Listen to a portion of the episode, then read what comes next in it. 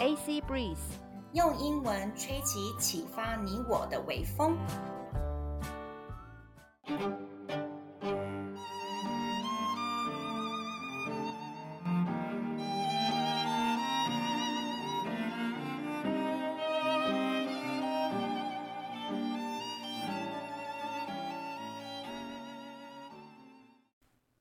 你想要出国拓展视野吗？你想要提升英文实力吗？你想要增广见闻，了解更多的国际时事吗？AC Breeze 现在提供更多更实用的内容哦。克洛伊和安妮亲身体验过许多不同能出国的管道，像游学、留学、打工度假和自助旅行等等。在这边会跟大家分享如何买机票、申请奖学金等等超重要资讯，请务必锁定哦。各位听众，大家好，欢迎收听 Chloe's Economist 克洛伊的经济学人。今天呢，要讲到的是政治篇、科技篇、经济篇，还有我后面会访问到我自己的学生对经济学人的特定议题的报道。在政治篇这边呢，我们会提到的是，俄国它现在呢非常流行所谓的文字狱了。那还有波兰等国家，它禁止进口部分的乌克兰粮食，这是为什么呢？在科技篇方面呢，我们会讲到马斯克，他想要推出一个新的人工智慧平台，还有他一些对于他自己创业的远景，我们可以来听听看。在经济篇当中，我们会介绍到英国跟中国的经济发展目前的最近新况。好，首先呢，到了政治篇，政治篇这边呢，俄国。一个法院判处普丁政权的一位著名批评人士二十五年的监禁，他的罪名就是批评乌克兰的战争，而检方认为呢，这个等同于叛国罪。拥有英国和俄国双重国籍的 Vladimir k a r a m a z a 告诉法庭，他坚持每一句话，并且他不想要被判无罪。法官只用了几分钟，就对这个案件做出了裁决。简单的英文就是说，someone say something wrong about the war in Ukraine, and the judge and the court try to put him into sentences for 25 years. The man said that he didn't uh, think he was doing something wrong, and he didn't want to be unguilty. 好，那原文的英文是：A Russian court sentenced a prominent credit of Putin region to 25 years in prison for criticizing the war in Ukraine, which the prosecution considered to be tantamount to treason. Volunteer Kara-Murza, who holds dual British-Russian citizenship, told the court he stood by every word and did not want to be acquitted. The judge took just minutes to rule on the case. 好。这个人士其实真的相当的勇敢，因为他坚持每一句话，而且呢，他也不想要被判无罪。我好奇的是，如果是我自己，我愿意对我自己的话做出多少的承诺，跟愿意做出多少的牺牲？那呢，下一篇呢，新闻也是关于呢文字狱方面的。另一处俄国法院支持以间谍罪名对《华尔街日报》记者 Evan Kurskovich 进行拘留，并拒绝允许他保释。美国政府再次的呼吁要释放他。简单的英文就是：The Russian court, uh, put one journalist into the prison and refused to let him out. The U.S. government hoped that he could be released. Release 就是代表释放。那原文的意思就是：A separate Russian court upheld the detention of Evan Gershkovich, a journalist with a Wall Street Journal, on allegations of spying and refused to grant him bail. The American government again called for his release. 那再一次的，因为这个的新闻是美国的记者被拘留了，所以呢，美国政府可以呼吁说释放他。我好奇的是， 如果这一次以间谍罪名抓到的是小国家的记者，不知道还会不会引起经济学人的好奇跟关注呢？这真的是一个蛮现实的问题。那接下来呢，就是政治篇当中呢，又介入到更多国家的进口啊、经济的问题，波兰、匈牙利和斯法洛克禁止进口某些乌克兰的粮食，因为这三个国家的政府都受到了农民来的压力，农民给他们的压力。农民们呢，他宣称说，这些乌克兰比较便宜的过剩农产品会削弱他们的利润底线。欧盟的官员表示说，这些禁令呢，有可能是非法的，而且会适得其反，会损害欧洲对乌克兰的支持。一名外交官指责波兰的政府想要搞姿态政治，也就是说政治作秀。他这边呢特别指到说呢，为了要达到政治目的而有一些动作，他其实只是要吸引公众的注意，并没有实质上的效果。这叫做政治作秀。那波兰政府表示说，他允许乌克兰的谷物透过波兰去转运。简单的英文就是呢，Poland, Hungary and Slovakia banned some Ukrainian food imports. Food imports 就是指食物上面的进口。好，那原文呢是这样子：Poland, Hungary and Slovakia banned some Ukrainian food imports. The governments in all three countries are under pressure for farmers from farmers who claim the cheaper Ukrainian surpluses undercut their bottom line.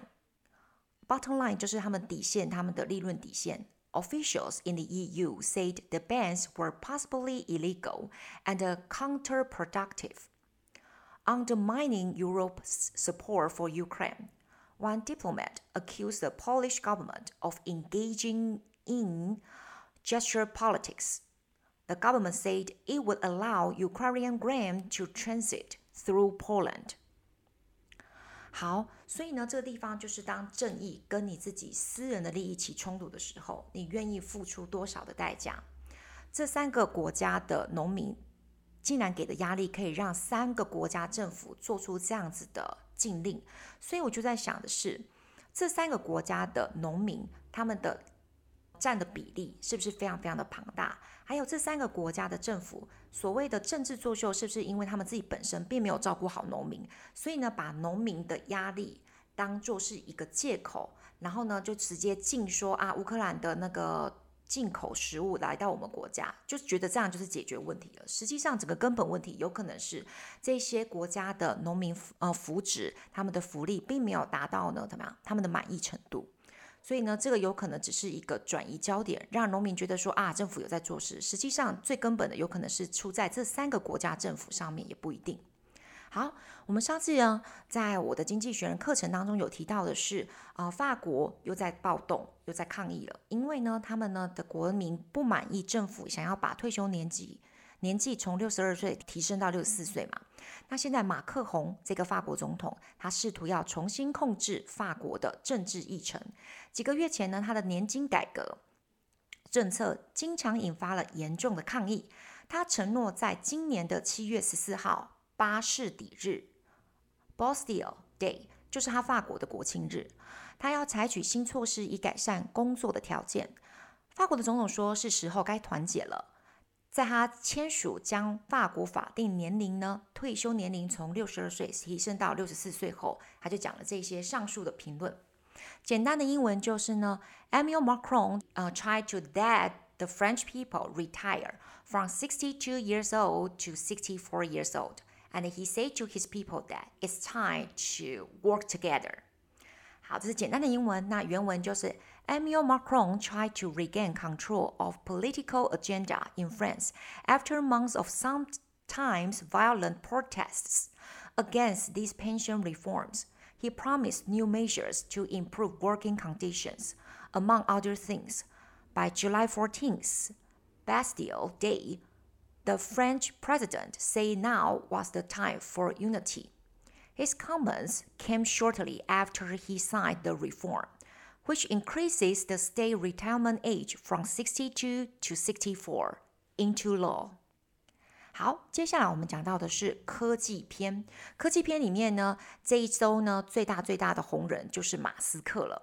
马斯克呢，Elon Musk，他是呢特斯拉就是电动车跟那个太空 SpaceX 的创办人。他表示说，他将推出一个叫做 Truth GPT 的新人工智慧平台。他想要当做 Chat GPT 跟其他生成式人工智慧机器人的竞争对手。哦，这很有趣了。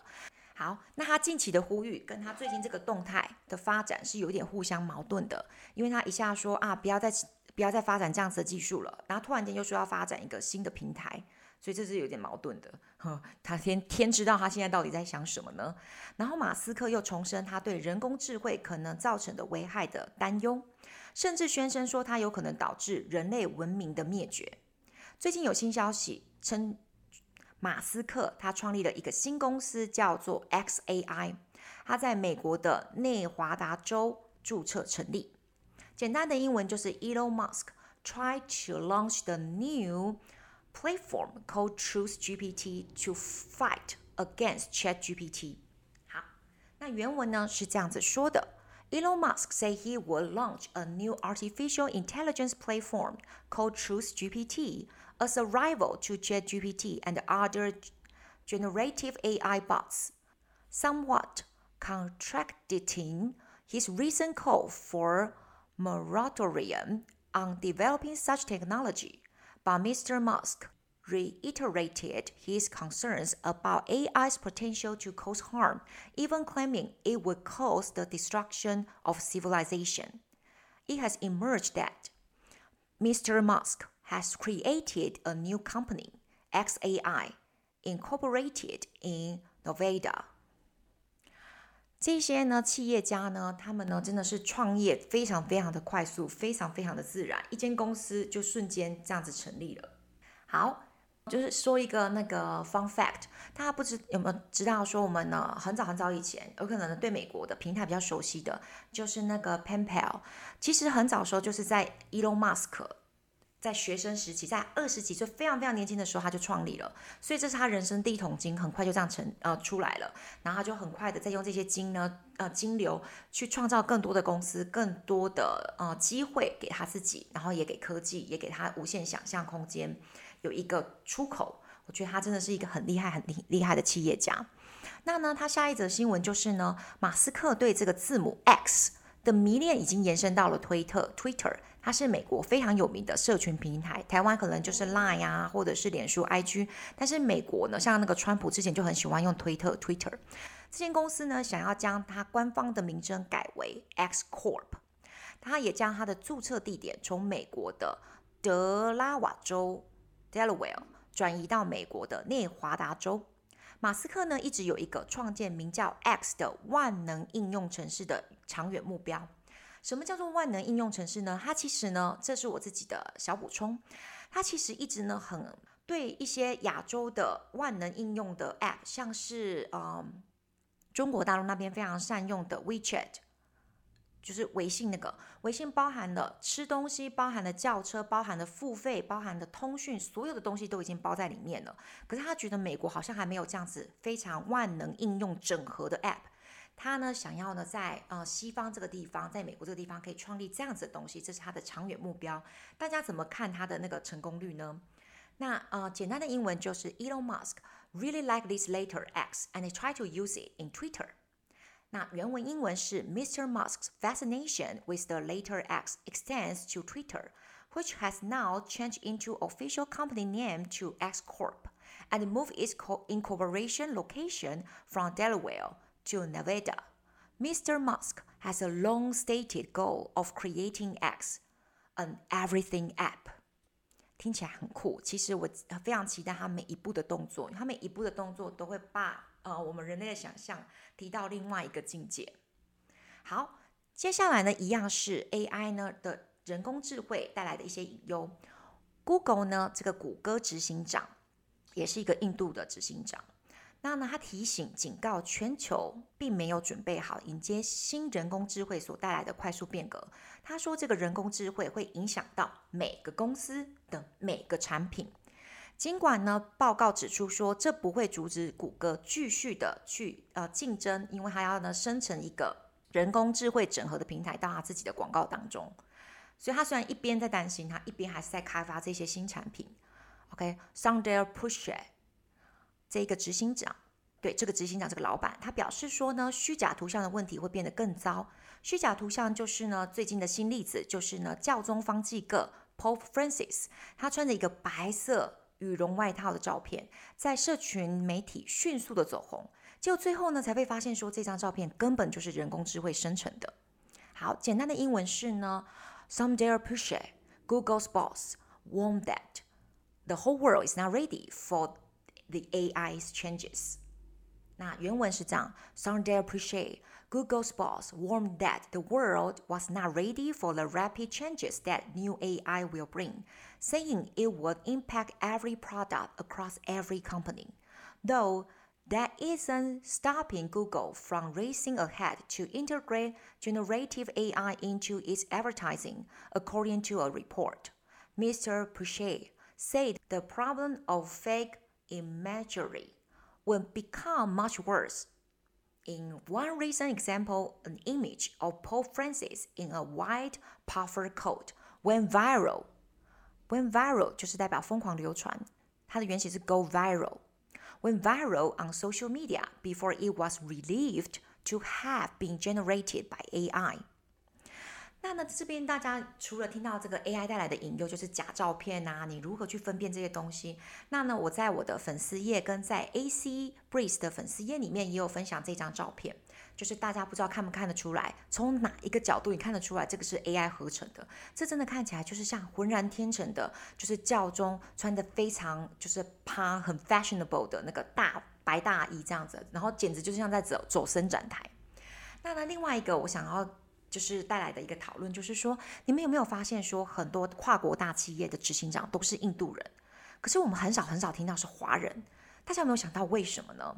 那呢，其实呢，这样的问题不只是只有我发现，其实很多的媒体报道，像商业周刊，它就有提到很有趣的分析，为什么呢？像呢，很多我们都听到可口可乐啊，然后 Google 啊，或是雅虎啊，很多其实执行长我们都听到是印度人，它有几个方面，有四个面向。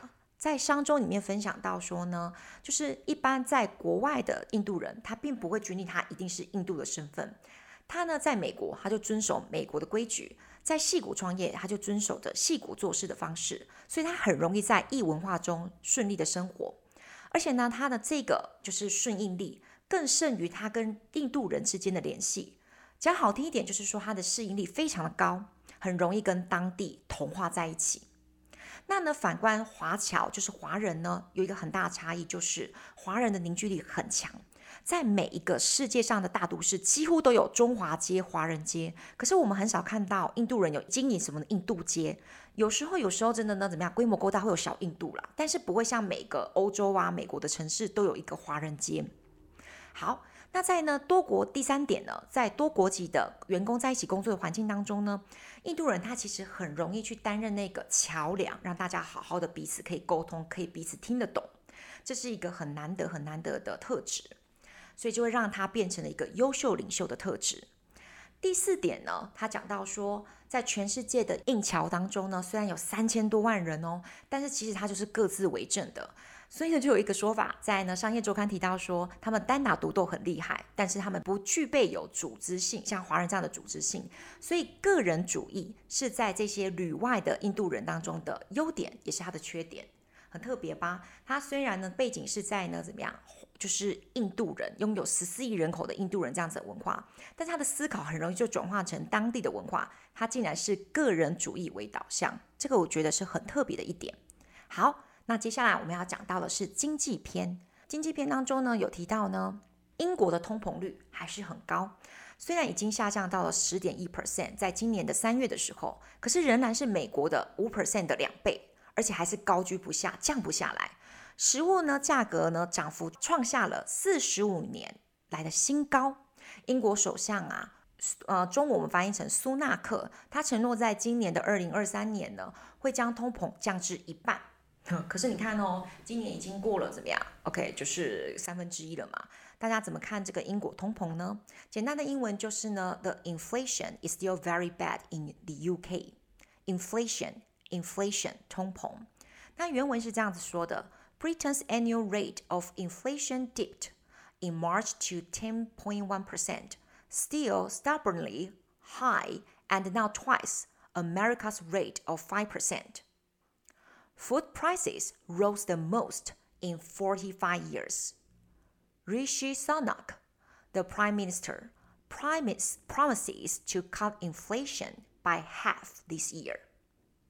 所以，我们台湾呢，呃，查过我们的通膨就是一点多趴，二点多趴。我们呢没有鸡蛋，我们的新闻就不断报道啊，缺蛋，缺蛋，缺蛋。其实我们真的应该要把眼光再放到放到其他欧美国家，甚至是阿根廷。上次我们报道，阿根廷他们的通膨已经超过了一百 percent 了。所以，台湾不能够只是聚焦在自己的小痛苦当中。我们放眼全世界，其实我们的政府、我们的民生还是相当稳定的。相对来说，OK，我会这么说。下一篇再讲到很重要的，我们隔壁的邻居中国经济在二零二三年的第一季比去年二零二二年呢增长了四点五 percent，超过大多数经济学家们的预期。而这个政府呢，中国政府在二零二二年的十二月已经解除了清零政策，使得该国重新开放，以满足被压抑的需求。他们就突然间开放了嘛。然而呢，这个中国统计局他能警告说，经济复苏仍然不稳定。简单的英文就是 China's economy grew quite well。economy 就是经济。那呢，原文是这样子：China's economy grew by 4.5 percent in the first quarter, year on year, beating the expectations of most economists. The government lifted its zero COVID restrictions in December, reopening the country to pent up demand. Pent up 就是指积压已久的 pent up demand。 The Statistics Bureau warned, however, that the recovery is not yet solid. Solid 就是指稳固的、稳定的。那呢，下一篇新闻呢，我们来看看说，之前在呃三月份的时候，上个月的时候，矽谷银行它的破产，其实并没有影响到美国大多数的银行业务。摩根大通、富国银行、美国银行跟花旗银行，他们的净利润同比。还是增长，分别为五十 percent、三十二 percent、十五 percent、七 percent。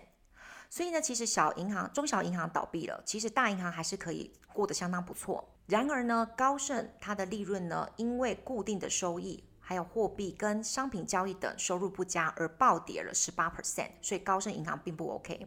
摩根史丹利小摩它的利润呢也下降了十九 percent。简单的英文就是呢，Although Silicon Valley Bank went bankrupt. The other big banks still do well. 那原文是 The collapse of Silicon Valley Bank in March didn't harm business at most of America's big banks in the first quarter. Net profit was up by around 50% at GPM, uh, JP Morgan Chase year on year, 32% at Wells Fargo, 15% at Bank of America and 7% at Citigroup. Profit plummeted by 18% at Goldman Sachs. However, because of poor value from fixed income, currencies, and commodities trading, profit was also down at Morgan Stanley by 19%. 所以呢，现在就是真的是大者恒大，然后呢，小银行、中小银行真的是蛮辛苦的。那我有也有曾经访问过我台湾银行的学生，他呢是一个非常资深的呃银行家，他在呢台湾银行已经超过二十五年了。他说到说呢，最近他们的公司上面呢，呃，因为他们是。公股的银行，所以没有所谓的业务压力，没那么大。但是有一个就是说，像最近呢、我们的出口，因为呢，像是全世界对电脑的需求已经没有那么强了，也就是说半导体并没有那么多的需求了。然后呢，又有很多的中小企业，他们的库存很多，这一些的方方面面影响到了台湾银行他们的营运。他们的收入其实就是贷款给中小企业。那因为这一些呢，呃，半导体产业呢。就是最最近过得不是很好，所以呢，甚至影响到他们台湾银行的业务到八，大概有百分之二十 percent 这样子的程度。所以呢，我们就真的可以看到说，银行业它的动向会呢，让我们去察觉到说目前的经济目前的状况。那最后最后一篇呢，关于经济方面的是呢，小时候大家不知道有没有很喜欢用娇生的婴儿爽身粉，我就很喜欢那种香香的味道，然后白白滑滑的，让自己的身体洗完澡就觉得很干爽，尤其是在夏天的时候。可是呢，近期已经有指出说，像这样子的滑石粉、婴儿爽身粉，其实会导致就是癌症嘛。所以，我们来听听看这篇新闻，涉及高达七万粒的滑石粉导致癌症的索赔，使得娇生 Johnson Johnson 美国医疗保健的大厂在季度报告的时候出现了小幅度的亏损，损失高达了九六十九亿的美金。好，六十九美金竟然是小幅度的亏损，很有意思。那呢，他们拟定的和解金总计八十九亿美金。这个是美国公司有史以来最大的责任赔偿之一。那简单的英文就是这样子的：Johnson Johnson lost lots of money because of its、uh, talcum powder products。talcum 就是指滑石，那 talcum powder 就是指那个爽身粉、滑石粉。原文英文是这样子：A six point nine billion charge related to up to six thousand claims that Its talcum powder causes cancer drove Johnson Johnson to a small quarterly loss. The proposed settlement totals 8.9 billion US dollars, making it one of the largest ever liability payouts at an American company. 其实呢，我们看到说，不管是亏损六十九亿美金，或者是要赔偿八十九亿美金，这个竟然都是这么大的全世界的保健大厂一个小幅度的亏损。可是有没有想过说，那些有没有七万名的人，他们去控告这样子的索赔，他们如果得了癌症，这个钱其实对他们来讲真的就是救命金。你想要拿到索赔金，还是你想要？